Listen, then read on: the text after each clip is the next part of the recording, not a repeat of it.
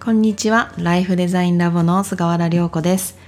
この番組では自分らしく生きるためのマインドセットや健康なライフスタイルを保つためのヒントなどをお伝えしています。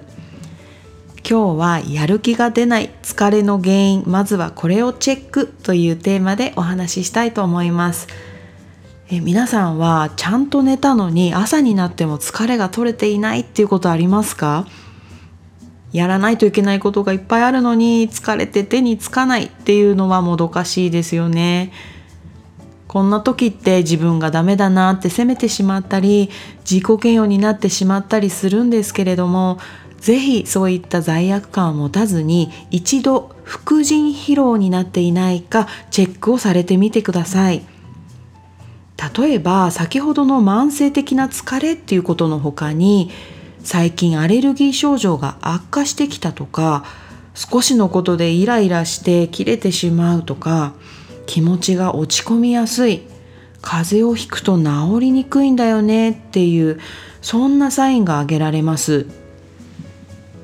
なんでこういうことが起きるのかっていうことなんですけれども副腎っていうのは腎臓の上の部分に位置していてストレスに対処するホルモンコルチゾールっていうものを作っている臓器なんですね。つまりストレスが多すぎて対応できなくなっているとこの副腎が疲れてしまって先ほどのような症状が現れてきます。この副腎疲労っていうのは気づいていないだけで実は多くの方がかかっていらっしゃるのではないかなと思います。あの実は私も経験者なんですね。本当にね疲れが取れないっていう年のせいっていうだけでもないらしいんですよね。このどんな状況かって言ったらやっぱりそのストレスがこう過度にかかっていたっていう時に私はもう副腎疲労って自分で認識したんですけれどももともとストレス感じやすい性質があるのでもうちょっとでも気を使ってないとすぐに症状が出てしまうなっていうそういうタイプだなっていうふうに今ではさらに気をつけています。対処法としてはですね、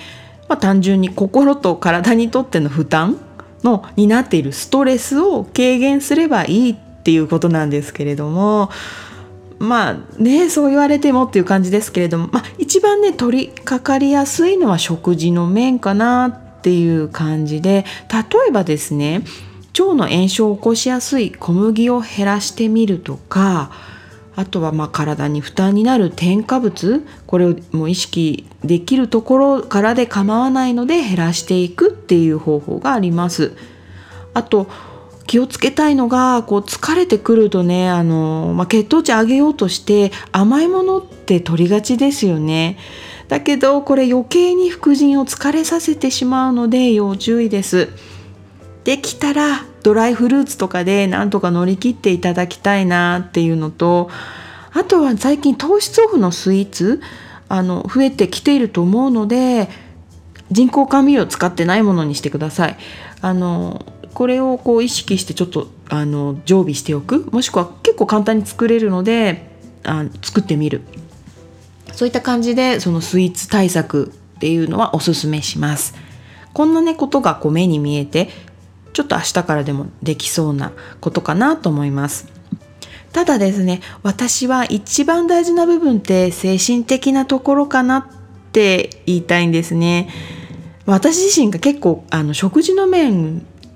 やれているんだけれども副腎疲労になったのは確実に精神的なことだったんですね。でこのね人間にとっての最大のストレスって自分を生きていないっていうことかなって私は提案したいと思います。皆さんは自分らしく生きられていますか？希望を持って毎日過ごせていますか？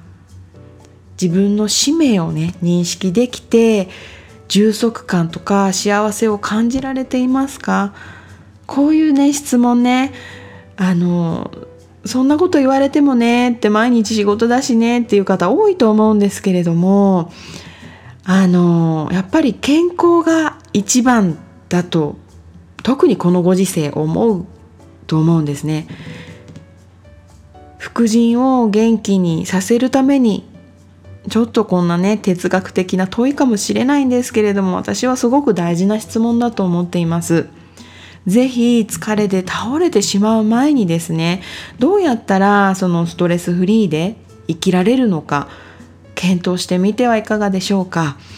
私も毎日ねどうやったら楽しく生きられるのかっていうのを考えてるんですね。でもうその考えること自体が楽しいんですけれどもそんな視線でねこう生き方っていうのを捉えてみると倒れる、倒れる前にねなんとかなるかもしれません。ぜひ一緒に探してみましょう。本日もありがとうございました。